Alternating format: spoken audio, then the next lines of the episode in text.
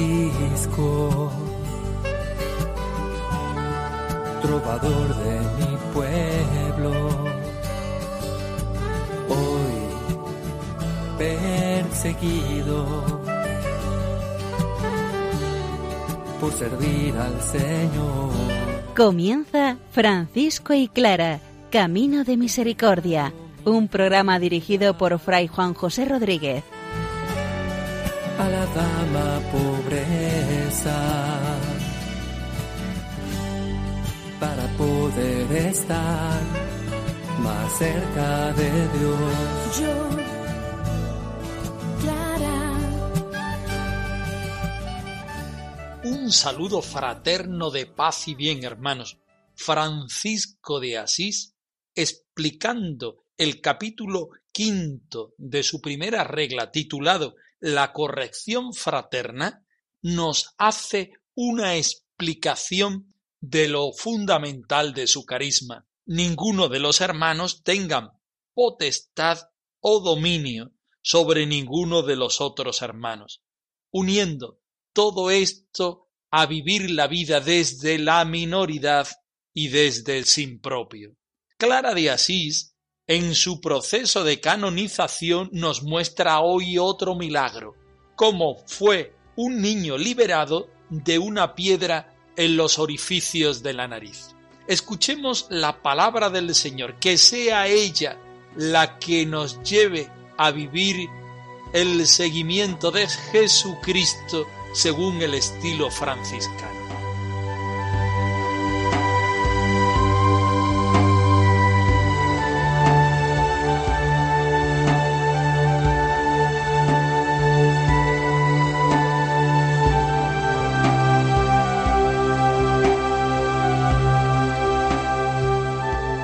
Del Evangelio de San Mateo.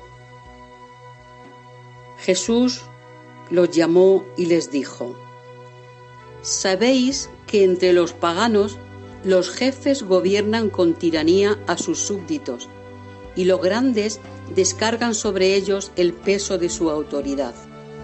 Pero entre vosotros no debe ser así. Al contrario, el que entre vosotros quiera ser grande, que sirva a los demás. Y el que entre vosotros quiera ser el primero, que sea vuestro esclavo.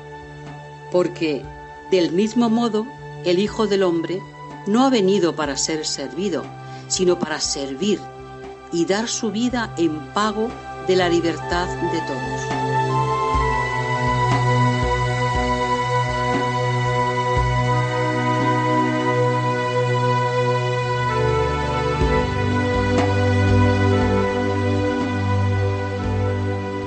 Francisco aprovecha las enseñanzas de la corrección fraterna para decirle a los hermanos en negativo y en positivo cómo deben obrar en favor de su salvación. Los hermanos que han hecho una consagración de ser hermanos menores no pueden desear ni pretender potestad o dominio sean estos hermanos ministros o súbditos o vayan en relación con los demás hombres de la tierra, sino que deben hacer alarde de su nombre hermanos y menores y vivir su consagración desde el sin propio específicamente franciscano. Escuchemos el texto. Quiera ser grande, quien quiera ser el primero, sea el esclavo de todos, sea el más pequeño. Igualmente, ninguno de los hermanos tenga en cuanto a esto potestad o dominio, máxime entre ellos. Pues, como dice el Señor en el Evangelio, los príncipes de las naciones las dominan, y los que son mayores ejercen el poder en ellas. No será así entre los hermanos. Y todo el que quiera llegar a ser mayor entre ellos, sea su ministro y siervo. Y el que es mayor entre ellos, hágase como el menor. No he venido a ser libro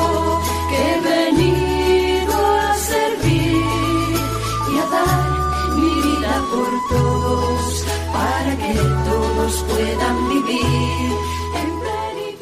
Jesús llama a sus discípulos y les dice aquello que lleva en su corazón y aquello que quiere que los discípulos vivan. Sabéis que entre los paganos los grandes descargan autoridad entre los más débiles. No sea así entre vosotros. El más grande que sirva, el primero que sea vuestro esclavo, porque el Hijo del Hombre ha venido a servir y a dar la vida en pago de la libertad de todos. San Francisco conoce estupendamente este texto y parece que hace una réplica del mismo en el capítulo quinto de su primera regla donde trata la corrección fraterna. Igualmente, a este propósito, ninguno de los hermanos tenga potestad o dominio. Por si no queda claro, aquello de la potestad redunda el término poniendo dominio. Por si no nos quedaba claro qué era la potestad, le añade además el término de dominio. Y si hay alguna duda, especifica entre los hermanos, según sus oficios o bien de ministros, servidores o de súbditos, incluso fuera de la fraternidad, cuando los hermanos están en relación con las otras personas en el mundo. No sea así entre vosotros. Si el Hijo del Hombre ha venido a servir y a dar su vida en pago de la libertad de todos, los hermanos menores han hecho una profesión, una consagración para vivir en sin propio, para no tener potestad, para no tener dominio, para vivir desde la libertad de los hijos de Dios que capacita para tener el corazón, la vida, el tiempo y todas aquellas actitudes y aptitudes del hermano para entregarlo a Dios por medio de los demás. Cuidado, hermanos, nos dice San Francisco en este texto de la regla, porque los príncipes de los pueblos se enseñorean de ellos y los mayores ejercen el poder en ellos. No sea así entre vosotros, parafraseando este texto. Y todo el que quiera hacerse mayor entre ellos, sea su ministro y siervo, y el que quiera ser mayor entre ellos, hágase como el menor de los hermanos.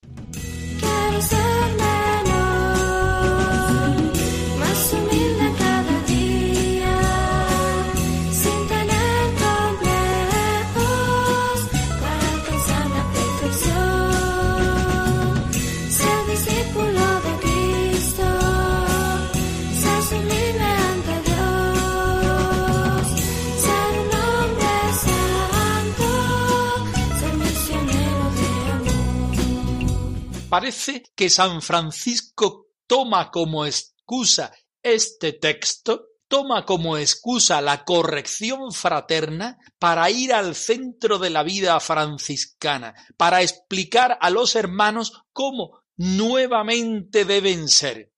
Pero Francisco, podríamos preguntarle, ¿no es la regla una exposición de la vida franciscana? ¿Cómo es que en mitad de este capítulo haces un resumen de la propia regla y de la propia vida franciscana. Pues este es nuestro descubrimiento, que San Francisco ama tanto la propia vida del Evangelio que no puede hacer otra cosa, no quiere hacer otra cosa más que exponer lo que el mismo Señor le dice. Que no haya mayor entre vosotros, que el que quiera ser mayor se convierta en ministro y siervo, que no haya potestad o dominio entre vosotros, que quien quiera ser cristiano, que quien quiera ser franciscano, sea el menor entre ellos. viviendo y reforzando así la vocación propia del hermano menor, del hermano franciscano, reforzando así lo que es propio de la vida franciscana, que justamente hacemos un juego de palabras, es el sin propio, vaciarse de sí mismo para que Dios habite en mi corazón y en mi vida, y habitando el Señor en mi vida, pueda ser el más rico entre los hombres, pueda darme a los demás sin ninguna clase de prejuicios, de complejos, de garantías humanas.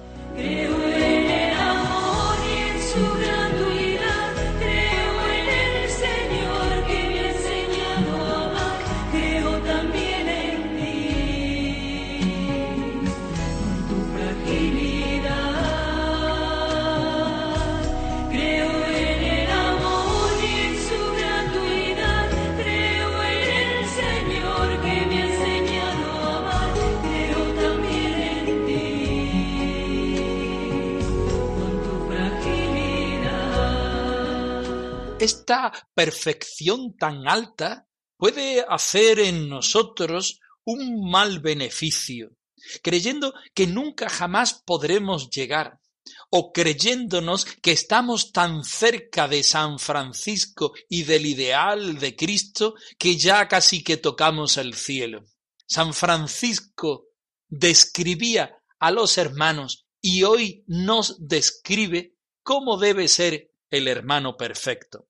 Si recurrimos al espejo de perfección número 85, nos dice, ¿cuál es el hermano perfecto? El hermano perfecto en sí no existe. Es la fraternidad perfecta con las virtudes de cada uno de los hermanos. A saber, la fe del hermano Bernardo, que con el amor a la pobreza la poseyó en grado perfecto. La sencillez y la pureza del hermano León, que fue varón de altísima pureza, la cortesía del hermano Ángel, que fue el primer caballero que vino a la orden y estuvo adornado de toda cortesía y benignidad, la presencia agradable y el porte natural, junto con la conversación elegante y devota del hermano Maseo, la elevación del alma por la contemplación del hermano Gil, que tuvo en sumo grado, la virtuosa y continua oración del hermano Rufino,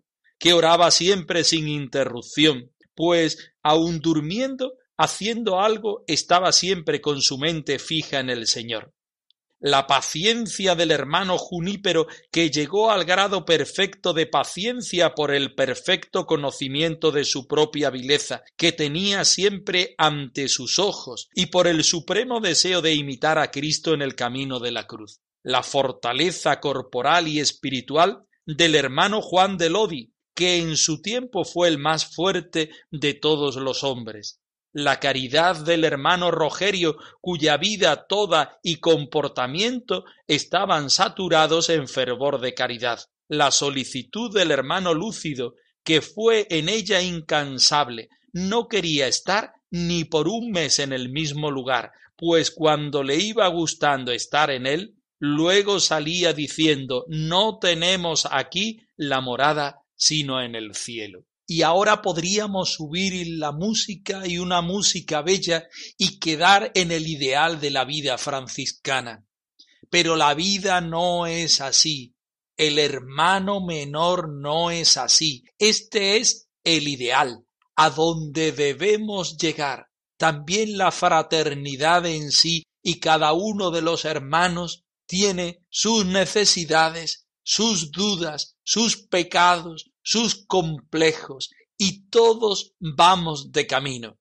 No hay fraternidad santa e ideal, pero tampoco hay fraternidad totalmente pecadora y sin salvación. Vamos caminando hacia el ideal, viviendo la realidad y muchas veces sufriéndola. La vida franciscana, surgida desde el Evangelio y para vivir el Evangelio, no es otra cosa que una invitación a nosotros que somos hermanos y hermanas menores a vivir este ideal, sabiendo que nos pesa la carne, que nos pesa el hermano y que vamos siempre de camino.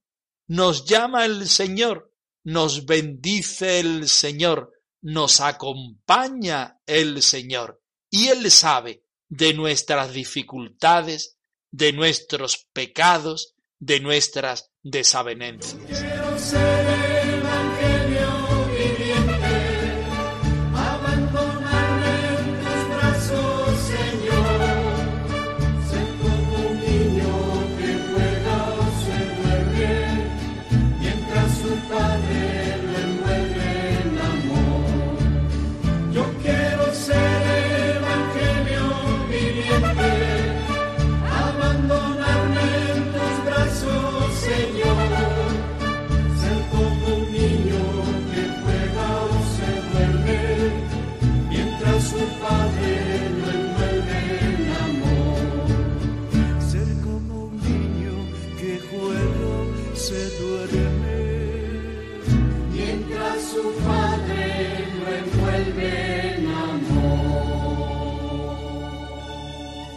El testimonio de Sor Bienvenida de Perusa sube en intensidad.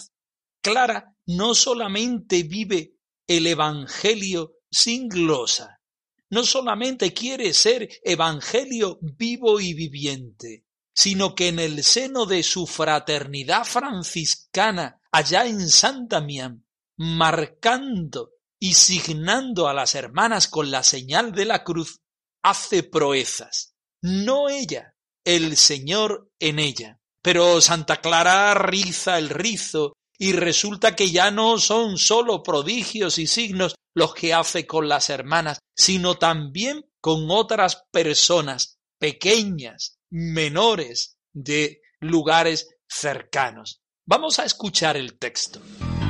Misterio de Dios, peregrina de Dios Clara tan solo una voz que hace vida el amor.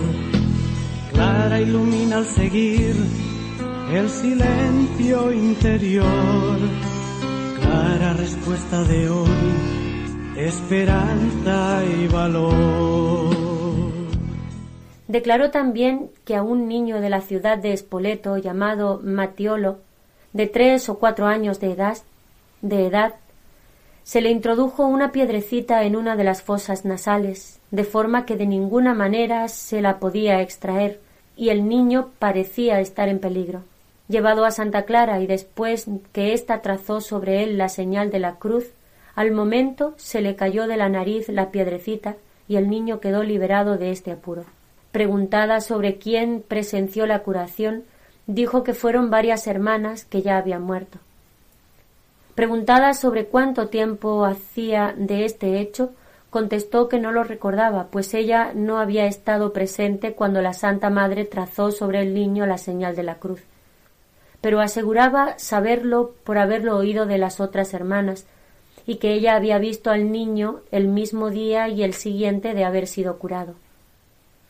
Dijo también que no creía que ni ella ni ninguna de las hermanas pudiera expresar plenamente la santidad y la grandeza de la vida de Madonna Clara de santa memoria, a no ser que tuviese el Espíritu Santo y que se lo hiciese expresar.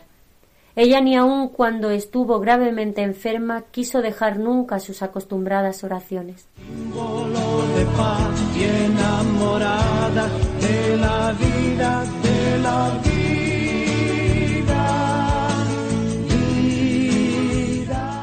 Surge con este milagro del pequeño Matiolo una experiencia que va surgiendo en Clara y que se va haciendo cada vez más común entre los fieles. Y es que la santidad de Clara no queda reducida al claustro de San Damián. La luz de Clara no ilumina solamente hacia adentro, sino que cada vez que ella se esconde más de los ojos de los fieles, de los ojos de la gente de la calle, su santidad llega a los fieles, su santidad llega a conocerse a toda la iglesia y su santidad llega a confrontar incluso con los enemigos de la fe. Vemos a una Clara que es conocida dentro del convento porque al hacer la señal de la cruz,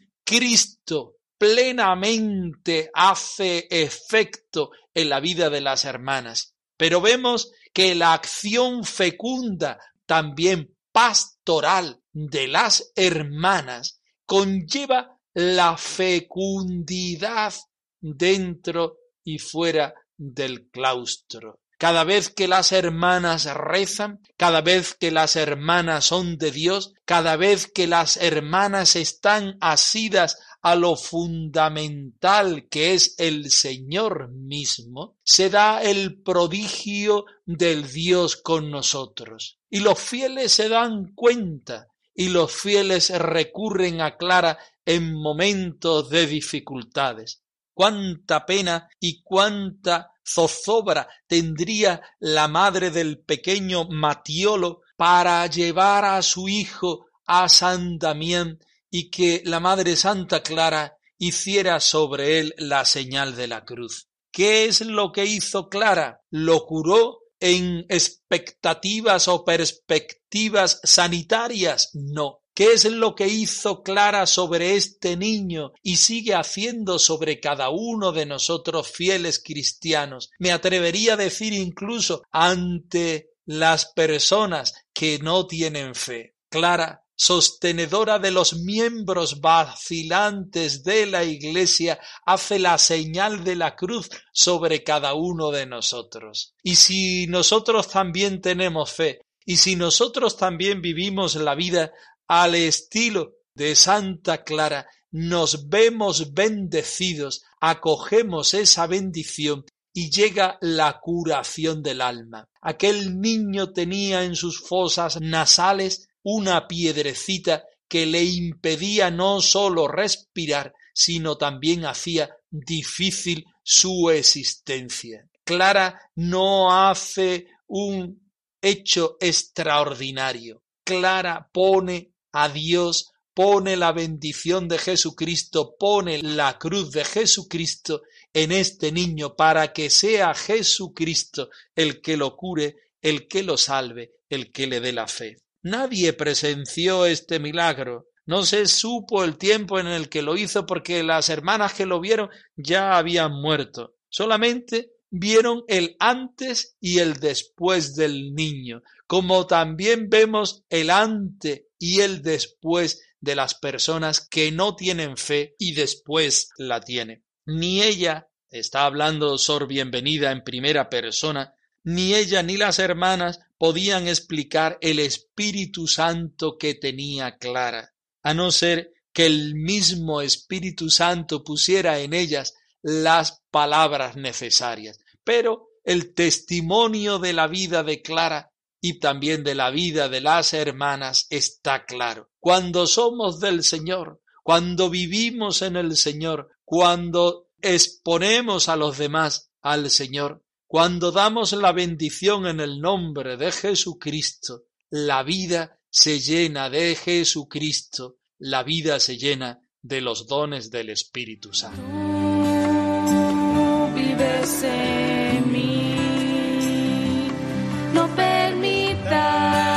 apague tu voz y ayúdame a ser para que todos puedan verte, Señor, para que todos puedan verte, Señor.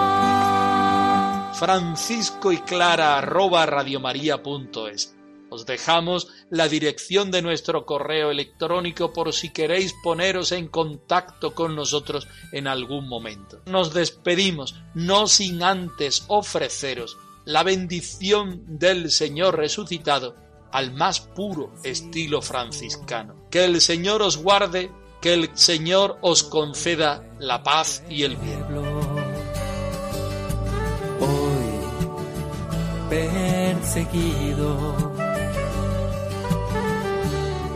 Por servir al Señor. Han escuchado en Radio María Francisco y Clara, Camino de Misericordia, un programa dirigido por Fray Juan José Rodríguez. A la dama pobreza, para poder estar más cerca de Dios. Yo